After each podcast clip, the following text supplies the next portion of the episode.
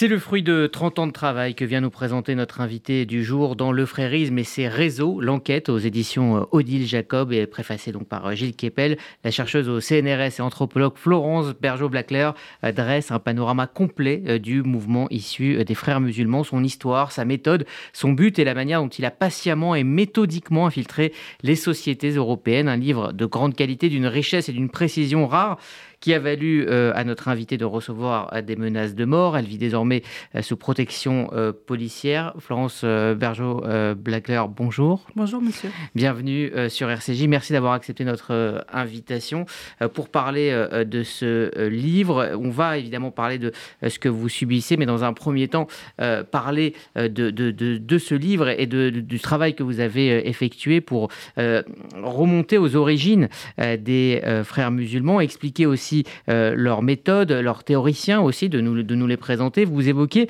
euh, justement dans un premier temps les origines du mouvement euh, créé dans le premier tiers du XXe siècle, un mouvement sunnite comme, je vous cite, une entreprise de rectification morale et religieuse en effet, euh, si on, remonte dans le temps, euh, euh, la confrérie des frères musulmans est issue elle-même d'un mouvement revivaliste, réactif à la colonisation, qui est un mouvement qui touche en fait l'ensemble du monde musulman et qui va se, déployer avec encore plus de force et s'institutionnaliser juste après donc la chute du califat en 1924 et ça va donner notamment euh, la confrérie des frères musulmans fondée par Hassan el-Banna en 1928. Alors justement, qui est Hassan el-Banna, ce, personnage euh, clé euh, des frères musulmans? Alors c'est un personnage qui a, une, qui a des compétences et des connaissances et, des, très, et une formation très variée, aussi bien une formation religieuse classique de, l'Égypte de son époque, aussi une formation moderne et puis des, une un amour pour le soufisme qu'on va retrouver d'ailleurs dans son enseignement, puisque vraiment la, partie, euh, euh, ce qui permet justement aux frères musulmans de se déployer, c'est aussi cette invitation, cette, euh, cette, la volonté d'imprégner en fait les, populations de l'amour de Dieu et du sacrifice de sa vie pour Dieu dans la visée de la construction d'une société islamique. Alors effectivement, vous, le précisez, euh, euh, le frérisme a été pour vous le premier mouvement décolonial dans le sens où le frérisme invite euh, la nation musulmane à s'unir dans l'Oumma en opposition avec un Occident oppresseur. Oui, alors il y a bien sûr euh, le, caractère revivaliste contre l'oppresseur, contre l'Occident, euh, le, caractère décolonial, et qu'on va retrouver d'ailleurs remobilisé euh, vers, vers les années 2000 par des gens comme Tariq Ramadan et d'autres personnages clés de, du, frérisme en Europe. Euh, donc ils vont remobiliser les théories euh, postcoloniales euh, américaines, mais en s'inspirant de leur propre histoire. Alors pour resituer, est-ce qu'on peut décrire en, quelques mots quel, est le but, quel est le projet de société du, frérisme? Alors, bien, d'abord, le frérisme, c'est l'idéologie produite par une, deux, maintenant trois générations d'implantation des frères musulmans en Europe. Euh, je distingue le frérisme de l'islamisme. Euh, je considère que le frérisme est donc une, euh, une idéologie qui veut contourner le, politique et s'étendre plutôt par le social, l'économique, la, culture, parce que c'est plus adapté en fait à nos sociétés démocratiques libérales, qui sont des sociétés pacifiées. Et, de toute façon, ils ne sont pas en nombre suffisant pour confronter, se confronter à l'État. Donc pour le moment, du moins, euh, ce sont, c'est plutôt euh, la, la, volonté de rendre la société charia compatible, euh, charia friendly et charia compatible, pour que à terme, grâce à cette invitation, cette dawa, comme on dit, les, les non-musulmans se convertissent assez naturellement à la, ce qu'ils appellent la meilleure des religions. Alors on va le voir plus tard, c'est d'abord un projet pour les nations musulmanes, puis effectivement pour, pour le reste de l'humanité. Et on reprend Hassan El, El-Banna, qui, qui, parle finalement, ce que vous dites, d'une vision suprémaciste de l'islam. C'est un État, c'est une patrie, c'est un État et un gouvernement. Il n'y a aucune frontière dans la vision frériste de l'islam. En tout cas, celle de Hassan el-Banna, il n'y a aucune frontière. Après, bien sûr, cette vision, le, mode opératoire d'extension va s'affiner, se préciser avec deux personnages importants qui sont euh, Maoudoudi et euh, donc l'indo-pakistanais et Kardawi, euh, l'arabe qui est devenu qatarien d'origine égyptienne. donc ils vont affiner et, adapter en fait leur, mission aux endroits en fait qu'ils visent à convertir au frérisme. Alors effectivement, c'est un mouvement qui est créé en, réaction donc euh, à, l'Occident, un Occident oppresseur, on l'a dit, avec aussi l'ambition aussi de, le rattraper sur le point euh, technologique tout en s'appuyant sur les valeurs euh, de l'islam. Et d'ailleurs, au début, il y a une branche modérée, une branche plus radicale, et c'est la branche la plus radicale qui, qui va s'imposer. Mais il y a cette idée de, de rattraper, il y a rattraper le développement de l'Occident, mais par une voie islamique. Oui, ça c'est la nada. De, façon générale, euh, il y a une volonté de rattraper l'Occident. Euh, alors pour les uns qu'on appellera les réformistes, euh, en utilisant finalement le, savoir produit par l'Occident, sa modernité sans complexe, c'est-à-dire qu'on admet qu'on emprunte à l'Occident, alors que le mouvement dont on parle, qui est un mouvement fondamentaliste salafi, considère que tout est déjà dans l'islam, que la modernité est déjà inclue dans l'islam. Simplement, on l'avait pas vu, on l'avait pas euh, développé parce qu'on a été empêché par l'envahisseur. Euh, donc il ne faut pas emprunter euh, à l'extérieur ou le moins possible. Et lorsqu'on l'emprunte, alors il faut l'islamiser, c'est-à-dire le rendre compatible avec la charia. Alors au niveau du, fonctionnement, euh, venons-en maintenant au recrutement parce qu'il s'agit d'une confrérie, une confrérie dans, laquelle on cultive l'art du secret. C'est un, recrutement très codifié, c'est une sorte, vous dites, de, Rotary Club. Il y a cinq grades euh, dans la confrérie et euh, vous remarquez que les nouveaux convertis sont d'ailleurs ceux qui évoluent le plus vite, tout simplement parce qu'ils donnent accès à des secteurs de la société qui sont peu accessibles aux personnes issues de, l'immigration. Alors pour décrire ce passage de, mon livre, je me suis sur euh, des témoignages, des témoignages d'anciens guides suprêmes de, la confrérie, mais aussi de gens qui, euh, de, Français, d'Européens, qui étaient passés euh, par la confrérie et qui l'avaient quitté, ou en tout cas qui prétendaient l'avoir quitté.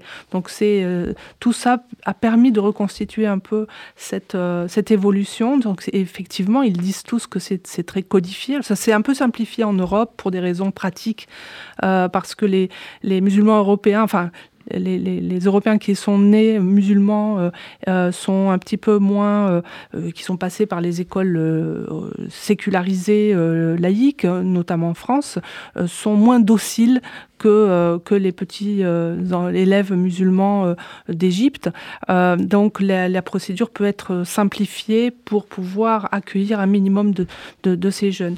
Mais ce qui est intéressant dans la procédure de recrutement des frères, c'est qu'elle est très progressive, qu'elle se fait in situ, c'est-à-dire que l'idée, ce n'est pas de de, retirer euh, l'individu de son milieu, mais au contraire de le garder dans son milieu et de lui inculquer les valeurs de la communauté euh, des frères euh, en, le laissant dans ce milieu de façon à ce qu'il infuse en fait autour de lui.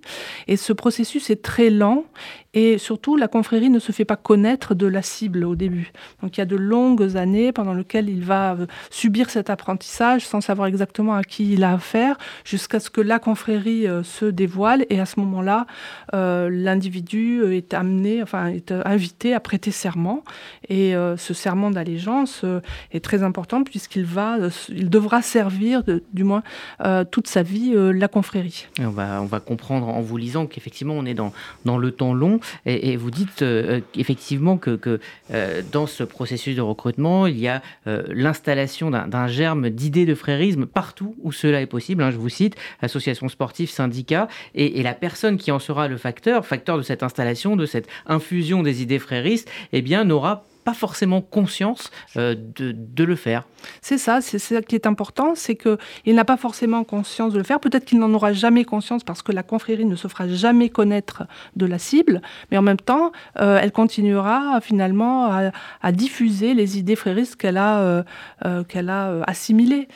si la confrérie ne, juge pas cette personne fiable, elle va le laisser au stade où elle va la laisser au stade où elle est. Elle continuera à infuser autour d'elle, mais elle ne sera pas partie prenante de la confrérie, et donc elle n'évoluera pas dans la confrérie euh, pour, à son service. Alors vous expliquez euh, très bien que euh, on est dans quelque chose de, théorisé, de décrit, et les années 80 marquent un tournant avec l'internationalisation du, du, frérisme, la mise en place d'une stratégie globale qui n'est qui n'est plus circonscrite au monde islamiste, mais à l'Occident. Et cette euh, stratégie euh, globale est résumée dans un document qui date de 1982, retrouvé en Suisse. Et tous euh, les grands principes y sont développés. Alors je, le résume, hein. influencer, rédiger une constitution islamique, établir un État islamique, coopérer avec les autres groupes islamiques, coordonner les spécialités de chacun, coopérer avec les non-musulmans, collaborer au niveau des élites, ne pas rechercher la confrontation, maintenir un sentiment de djihad et d'union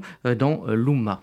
Alors là, ce que vous citez, c'est le produit de la réflexion des premiers frères qui sont arrivés euh, donc depuis le Moyen-Orient euh, euh, essentiellement et en Europe. Ils se sont installés à peu près à partir des années 1960, 1970. Ils ont, il y avait deux écoles à l'époque, une école d'étudiants et intellectuels qui voulaient rentrer dans les pays musulmans pour conquérir le pouvoir et donc instaurer l'État islamique là-bas et une autre, euh, une autre partie de ces, euh, de ces jeunes voulaient au contraire rester en Europe où ils avaient, ou aux États-Unis, où ils avaient toute liberté d'expression et ainsi pouvoir diffuser l'islam dans les pays modernes, technologiques, où on peut parler, où on peut réfléchir, où on peut euh, faire de ce qu'ils appellent l'ishtihad, c'est-à-dire l'effort d'interprétation en toute liberté, sans, sans la pesanteur des, des écoles traditionnelles musulmanes.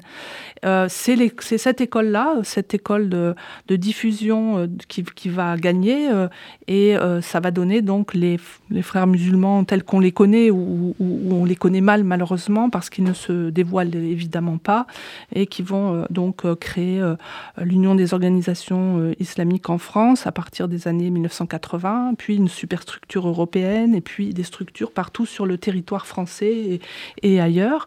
ça, ça va se passer donc dans chaque pays. Aura donc une, guidance nationale qui va orienter les, choix euh, euh, adaptés à, chaque, euh, à chaque situation locale. et c'est, ils vont rester en réseau à partir d'une fédération européenne et donc faire un retour d'expérience, échanger. Ils vont beaucoup travailler. Ce qui est important de, comprendre, c'est que leur volonté, c'est d'amener l'ensemble des, des courants islamiques vers la mission, c'est-à-dire l'instauration de cette société islamique mondiale, mondialisée.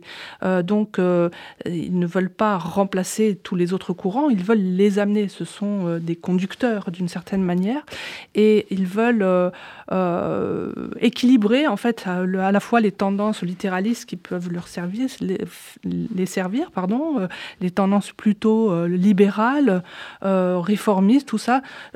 Il faut amener tous ces gens-là vers vers l'objectif, ce qui leur donne une très très grande force parce que euh, finalement, ils n'ont pas vraiment à penser, euh, ils, n'ont pas vraiment, ils ne se posent pas de grandes questions, ce sont d'ailleurs plus des théocrates que des théologiens.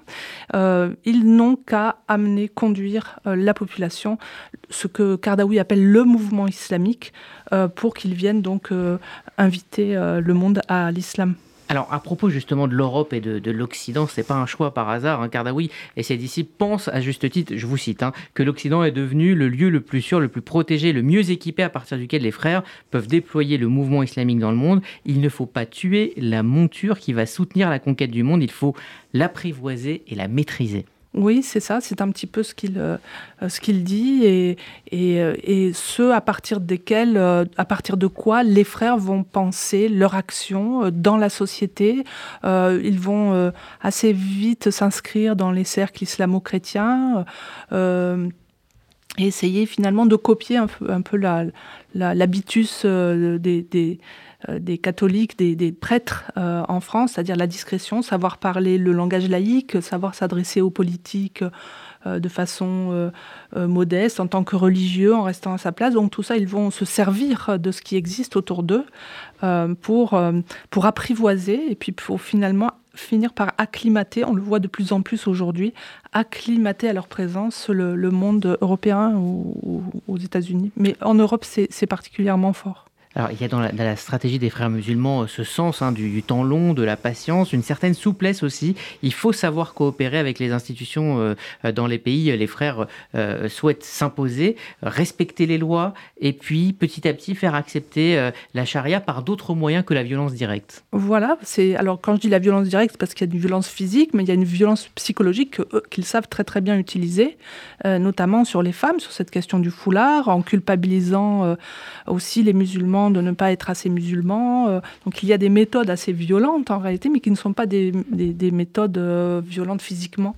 D'ailleurs, vous décrivez une scène que vous avez vécue il y a 30 ans, euh, quand vous demandez à, des, frères musulmans si ils font partie de la confrérie, et puis là, tout de suite, le, débat, le débat est fermé, et vous dites que, que c'est finalement l'illustration parfaite de la méthode. Oui, c'est ça, c'est que immédiatement euh, il euh, vous accuse de travailler pour la police, euh, les renseignements généraux. Vous étiez étudiante à l'époque. oui, oui. j'étais étudiante. Donc là, effectivement, ils ne veulent pas, ils ne veulent pas qu'on parle d'eux comme des.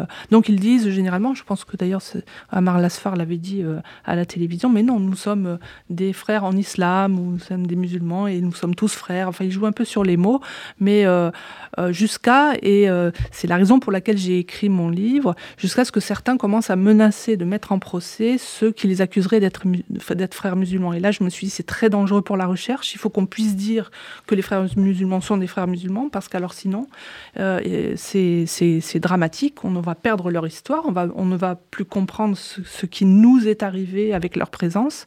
Et donc, il faut écrire quelque chose qui puisse donner une euh, bonne vision de ce qu'est euh, cette idéologie qu'ils ont produite, pas seulement importée, mais produite et travaillée sur euh, notre, sur nos territoires. Et vous en payez le prix euh, à titre personnel, on, en parlera à la fin de cet entretien. Euh, il y a aussi dans, les concepts des, frères musulmans écrit plusieurs fois cette idée, donc évidemment, de créer une Oumma, une internationale islamique, avec comme ciment la cause palestinienne. Vous écrivez ceci, alors vous parlez d'un document, ce document propose enfin d'étudier les juifs ennemis des musulmans et de cultiver l'hostilité à leur égard en observant l'oppression infligée par ses ennemis à nos frères en Palestine occupée, en s'efforçant de nourrir le sentiment de rancœur à l'égard des juifs et de refuser euh, toute euh, coexistence. Vous, citez euh, l'imam El-Bassa, il parle de menaces juives et il dit que finalement c'est un, aiguillon pour toute la nation musulmane pour, pour pouvoir s'unir. Oui, c'est la thèse du bouc émissaire, hein. c'est très classique. Alors c'est vrai que les frères musulmans sont un peu divisés, ceux d'aujourd'hui sont un peu divisés sur cette question. L'antisémitisme est moins endémique qu'il ne l'a été. Euh, on peut dire que jusqu'à euh, Hassan Iqiyoussen, euh, cette génération-là, l'antisémitisme était très fort. Aujourd'hui, il est moins fort parce que les juifs sont considérés plutôt comme des modèles, enfin les juifs orthodoxes d'ailleurs, sont considérés plutôt comme des modèles à imiter et des frères à accueillir aussi. donc vous avez maintenant des personnages de confession juive qui sont très proches je dirais, du point de vue de l'habitude, je ne vais pas donner des noms, mais euh, peut-être les gens euh, devineront, très très proche en fait du frère, euh, du frère musulman. c'est vrai aussi côté catholique, c'est-à-dire qu'il y a une volonté des, frères d'aujourd'hui, ceux, de la deuxième voire troisième génération, de faire plutôt une coalition religieuse contre la laïcité, parce que l'ennemi principal, c'est c'est la laïcité. Alors on va parler maintenant de, leur participation dans la, vie euh, politique au sens large avec euh, ce chapitre euh, assez intéressant sur ce que vous appelez l'euro-islam, c'est-à-dire la manière dont les frères musulmans ont intégré l'idée européenne tout en apparaissant, et ça aussi ça a été théorisé, comme des interlocuteurs modérés, représentants d'un islam modéré pour pouvoir avoir être l'interlocuteur euh, quasiment officiel euh, pour les, Européens euh, de, l'islam. C'est vrai que les, frères se sont très vite intéressés à l'Europe parce que c'est un endroit où, on produit de la norme économique et culturelle finalement sans, sans, sans, être confronté à un État, un État fort qui pourrait, qui, pourrait en fait les sans, aucun ministère de l'Intérieur, si vous voulez, très concrètement. Euh, donc l'Europe les ont très vite intéressés, puis ça permettait aussi de s'organiser à l'échelon euh, européen. Euh, alors ce qu'ils ont fait au début, c'était de se présenter donc comme la représentation, puisqu'ils étaient très, très bien organisés sur le territoire, comme la représentation des musulmans en Europe. D'ailleurs, c'est toujours ce qu'ils font. ils, ont, ils prennent peu d'initiatives dès qu'il y a une initiative qui se fait au nom de l'islam, ils arrivent et, ils la détournent euh, à leur profit. C'est un petit peu comme ça qu'ils travaillent parce qu'ils ne sont pas assez nombreux, hein, c'est quelques milliers de personnes, la confrérie peut-être en France. Par contre, ils ont une influence absolument considérable et, disproportionnée sur une très grande partie de, la population musulmane euh, en Europe. Euh, donc, quand pour, ils, se, ils se sont présentés assez rapidement comme les, les les représentants des musulmans en Europe à la faveur d'un intérêt prononcé des institutions européennes, c'était aux alentours de 2006-2008 je crois, euh, euh, pour euh, il y avait une volonté d'intégrer tous ces pays d'un point de vue culturel, de faire une histoire commune, de, créer une, appartenance européenne. Et à ce moment-là, les institutions européennes ont fait appel aux religieux. Donc ils ont appelé les catholiques, ça c'était facile. Ils ont fait appel, aux c'était aussi relativement facile. Il y avait quelques, bien que ils ont fait surtout appel aux orthodoxes de, fait. Je ne sais pas pourquoi. Peut-être la proximité aussi avec des centres comme Anvers. Euh, et puis euh, les, pour, pour, les musulmans, ceux qui se sont euh, présentés assez facilement, naturellement comme interlocuteurs, ce sont les frères. Ça, c'était la première période. Ensuite, il y a eu une certaine défiance. Hein. On est dans les années, euh, il, y a eu, euh, y euh, y a Madrid, il y a les, attentats de Londres, etc. Donc la, défiance envers les, frères est plus prononcée. Et c'est la deuxième génération qui va prendre un peu la suite avec une toute autre stratégie, qui est celle de l'entrisme dans les organisations antiracistes. Alors vous parlez effectivement du, du FEMISO. et notamment, alors, le FEMISO, c'est une des structures créées par la confrérie euh, je dirais, canal historique, euh, le, FIO, qui, qui, FIOE, qui est maintenant, qui s'appelle maintenant Conseil européen des, musulmans. Euh, et c'est en fait c'est la branche jeune des, frères des frères musulmans. Il y a beaucoup de sœurs d'ailleurs qui se présentent comme euh, euh, les jeunes mettent très facilement en avant les femmes parce que c'est beaucoup plus pratique, il y a beaucoup moins de suspicions, on a l'impression que ce sont des groupes émancipés, émancipateurs de l'islam en Europe, etc. Mais évidemment, c'est de la communication. Euh, donc la, deuxième stratégie, c'est ça, c'est de passer plutôt par la lutte contre les discriminations, la lutte contre l'islamophobie, la lutte contre le racisme, la lutte pour les droits des femmes, les droits des femmes musulmanes, donc le féminisme islamique, toutes ces, euh, toutes ces causes en fait ont servi euh, euh, le financement et la propagation de la norme frériste en Europe. Alors vous étudiez dans votre livre l'implication des frères musulmans dans les partis politiques également, partis politiques notamment de gauche. vous dites que le frérisme préfère à la création de partis l'infiltration d'institutions, c'est ce que vous, vous venez de, décrire, et, c'est surtout moins de dépenses et plus d'efficacité, plus d'influence dans la société. vous appelez ça la, stratégie des partis coucou. Oui, voilà, parce que le, coucou est un animal qui fait couver ses œufs dans le nid d'autres oiseaux, d'autres espèces d'oiseaux. Donc c'est un peu le cas des, frères qui, euh, qui, nourrissent en fait quelques éléments euh, dans, soit qu'ils ont placés dans des parties, soit qu'ils euh, qu'ils accompagnent euh, à l'intérieur des partis, ils les, ils les, euh, les réislamisent en fait. On en euh. revient à la, stratégie de, départ, hein, qui est donc de faire infuser les idées. Oui, toujours. Oui. Plutôt qu'une confrontation. C'est vraiment leur méthode, c'est la méthode des frères. Alors en France, vous, pointez deux moments où on a pu voir cet entrisme frériste euh, dans les partis de gauche. Euh, tout d'abord 2010 avec une candidate euh, du nouveau parti anticapitaliste d'Olivier Besancenot qui était en, hijab. Cela avait provoqué une polémique avec évidemment des accusations d'islamophobie qui ont, qui ont suivi. Puis 2019 avec cette marche contre l'islamophobie à laquelle participait notamment Jean-Luc Mélenchon aux côtés des indigènes de la République, du CCIF, d'autres associations fréristes. Là aussi, vous faites un lien avec cette cette manière donc euh, de euh, ponctuellement euh, s'associer avec des partis politiques pour faire progresser les, idées. C'est ce qui s'est passé avec Jean-Luc Mélenchon. Vous, voilà, vous l'expliquez avec, avec des chiffres. Ponctuellement, opportunément et avec un bon rendu puisque les LFI donc a pu bénéficier des voix des, musulmans. ça, ça a été, ça a été assez bien démontré par des sondages. donc là, le fait de, s'allier des, des, alliés utiles, ça marche plutôt pas mal. les euh, la gauche, une certaine gauche, et notamment LFI, se, prête à ce jeu-là. Euh, donc euh, voilà, quand on parle d'islamo-gauchisme, je crois qu'il y a... moi, je ne fais pas qu'en parler, je le démontre dans mon livre, et ça ne se passe pas d'ailleurs qu'en France, mais un petit peu partout, en Belgique ou dans d'autres pays. Alors vous le dites au début du livre, hein, la, défaite de Daesh a généré ce que vous appelez le frérisme d'atmosphère. Qu'y a-t-il derrière cette notion de frérisme d'atmosphère? Vous nous donner des exemples très concrets. Alors ça, c'est plutôt Gilles Kepel qui a utilisé en fait ce, terme à partir du titre de, mon livre. Euh, justement, moi je pense que c'est moins d'atmosphère que liquide. C'est plutôt un mouvement liquide que, qu'un mouvement vaporeux. Euh, donc je ne sais pas si je parlerai du, du frérisme d'atmosphère. Euh, justement, j'ai essayé d'aller un peu plus loin pour montrer quels étaient les canaux et non pas juste. Euh, alors, bien sûr, ils agissent sur les idées. Euh, et les idées, c'est peut-être plus des ondes que, des, que, que de la matière, mais.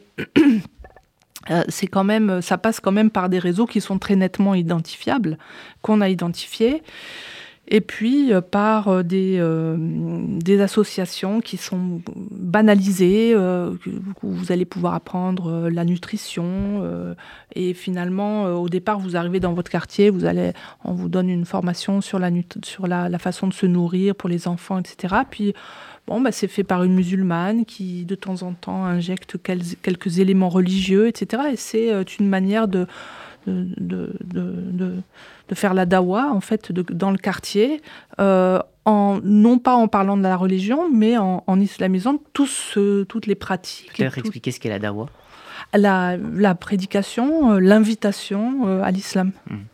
Alors, on va en venir à ce que vous vivez hein, depuis l'apparition de ce livre euh, en janvier. Vous consacrez d'ailleurs dans ce livre un, chapitre à la manière dont le frérisme a infiltré le monde que vous côtoyez depuis le début de votre carrière, le monde universitaire. Oui, alors ça, je montre euh, comment euh, les idées, euh, certaines idées, notamment qu'on va appeler wokistes maintenant, des idées relativistes qui donnent la primeur toujours à, l'acteur sur l'analyste. Par exemple, en anthropologie, c'est très net. On a commencé à dire, voilà, ce qui est vrai, c'est ce que l'indigène, c'est-à-dire celui à qui vous tendez le micro, c'est ce qu'il dit. Euh, vous, vous êtes un scribe, vous devez retranscrire le plus fidèlement possible ce qu'il a dit, et là, vous obtenez la vérité, en fait. De... Alors évidemment, c'était très très avantageux cette, cette théorie euh, de très relativiste et, de et du primat de la parole indigène. C'était très avantageux pour euh, les fondamentalistes qui ont une vision très très bien structurée de leur religion, avec ce qu'il faut faire, ce qu'il ne faut pas faire, le licite et l'illicite. Euh, et euh, donc, on s'est retrouvé finalement avec des anthropologues qui faisaient que ramener le discours euh, de, ces, de ces personnages religieux qui avaient complètement réislamisé tout leur environnement et qui voyaient toute leur vie à travers le prisme de, de l'islam. Mais c'est un, c'est un endoctrinement. Ça n'est pas, ça n'est pas la vision spontanée d'un acteur de terrain. Alors venons-en à ce que vous, subissez depuis euh, le mois de janvier, euh, Florence euh, Bergeau-Blackler. Dans le cadre de votre université, des, personnes proches de milieux fréristes ont commencé à faire circuler, donc depuis l'apparition de ce livre, des, calomnies sur, sur, votre travail, sur votre personne, vous accusant d'être raciste, d'être islamophobe. Le, cauchemar a commencé il y a, il y a à peu près six mois. Moi, je m'attendais quand même à des, réactions.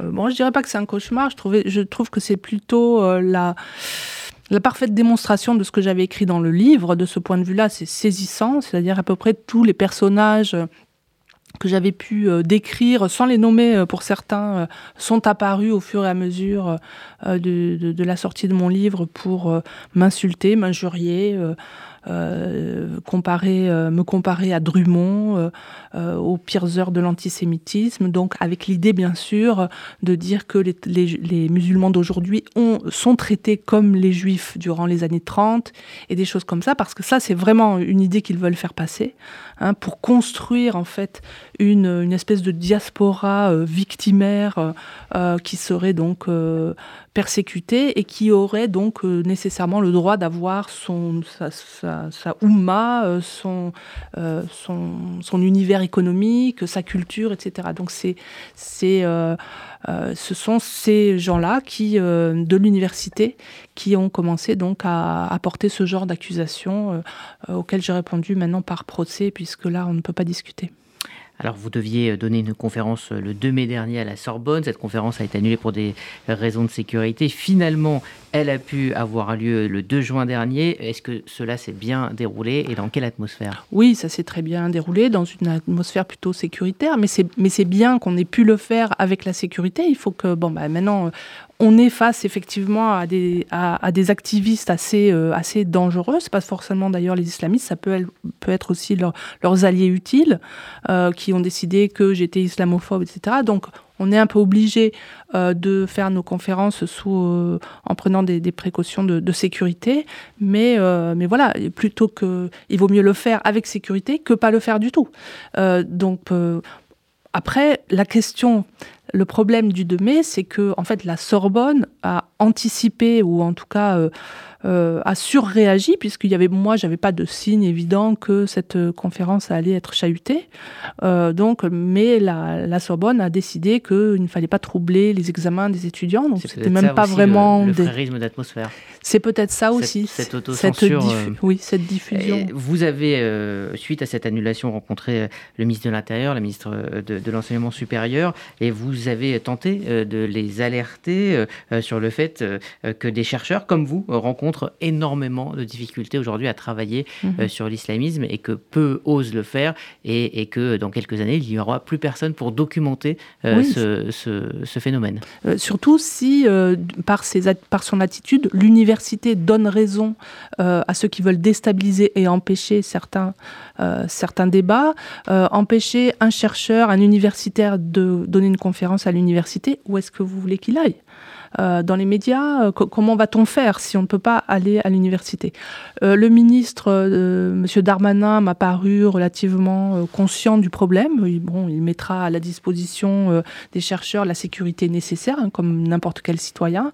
J'ai trouvé que Madame la ministre de l'enseignement supérieur et de la recherche était moins euh, était moins consciente en fait du problème. Euh, elle appuyait d'ailleurs la, décision de, la Sorbonne et ça, ça me paraît préoccupant. Il, faut, il faudrait que dans ce ministère, on prenne conscience de ce qui se passe et qu'on peut-être qu'on travaille. Je, leur avais d'ailleurs dit euh, pourquoi ne pas travailler sur ces questions-là, essayer d'améliorer les choses et, ne pas laisser en l'état soit les directeurs d'université, soit les directeurs d'université, soit les enseignants face à ce problème. Alors pour terminer, je vais lire deux extraits. Tout d'abord, la quatrième de, couverture euh, qui montre que évidemment vous aviez une idée euh, de scénario qui allait se dérouler quelques semaines plus tard. Il y a écrit ni réquisitoire ni dénonciation complotiste ou militante. C'est le résultat d'une enquête euh, de fond étayée et référencée menée selon les méthodes de sciences humaines et, qui cerne précisément un objet, l'islamisme frériste, qui construit un système islam décliné en trois directions, une vision, une identité, un plan. Le propos ne vise ni une religion ni une communauté de croyants, mais décrit un mouvement qui cherche à, servir, à se servir d'eux pour imposer une stratégie euh, d'islamisation. Et euh, une autre euh, phrase qui est en conclusion de votre livre, disons-le d'emblée, assimiler l'islamisme dont le frérisme est la composante internationaliste à l'islam est une erreur ontologique et politique. Cela équivaut à confondre la langue avec le langage. L'islam est un langage, l'islamisme une des langues qui prétendent porter son message, un arrangement particulier avec la compréhension religieuse. Voilà, ce qui est, très clair euh, pour répondre avant même. Euh, voilà, il fallait tout simplement lire, votre livre pour, pour le comprendre. Sans doute. merci, merci, Florence euh, Bergeau-Baclair pour ce livre qui est effectivement un livre référence et, bravo pour, pour votre courage de continuer effectivement à, travailler sur ce thème. On sait combien c'est difficile. Le frérisme et ses réseaux, l'enquête préface de Gilles Kepel chez Odile Jacob. Je vous le conseille, c'est extrêmement dense, extrêmement euh, documenté, mais cela est, un livre absolument référence. Merci à vous. Merci, monsieur.